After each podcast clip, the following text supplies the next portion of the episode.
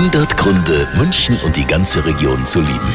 Schön Mittwochabend, Viertel nach neun, ja noch zehn Tage, dann beginnt in München für viele die meist schönste Zeit des Jahres, das Oktoberfest, die Wiesen und einer, der sich da ganz besonders freut, ist ja auch vorstellbar, äh, ist der Schaustellerchef Edmund Radlinger, der ist ja quasi auf der Theresienwiese groß geworden. Mein Spielplatz in meiner Kindheit war der Arbeitsplatz meiner Eltern, das war das Oktoberfest. Also wenn man da früher mal über so Tunnels und Bunkers gesprochen hat und Verstecke und wie und wo, die haben wir als Kinder alle gewusst, das ist ganz klar.